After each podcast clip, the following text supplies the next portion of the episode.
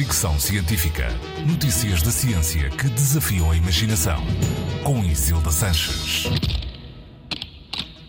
Os satélites Starlink da SpaceX, que já foram vistos várias vezes nos céus portugueses e contabilizam quase 5 mil em redor da Terra, estão a emitir radiações que dificultam as observações dos astrónomos. A conclusão é de um estudo recente que analisou 68 dos satélites de internet da empresa de Elon Musk e concluiu que emitem radiação eletromagnética não intencional provocada pela tecnologia a bordo.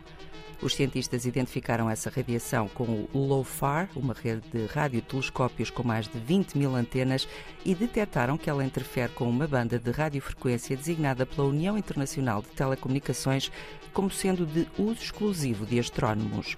As observações de astronomia estão dependentes das ondas rádio que chegam do espaço e esta radiação dos satélites interfere nesse processo, funcionando como ruído e podendo levar a erros de análise.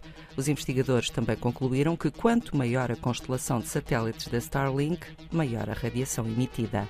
Não é a primeira vez que a Starlink é chamada a atenção por interferir com o trabalho dos astrónomos.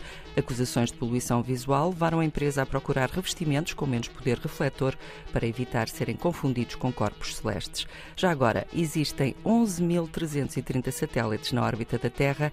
Desde janeiro de 2022, registrou-se um aumento de quase 40%. Fricção científica.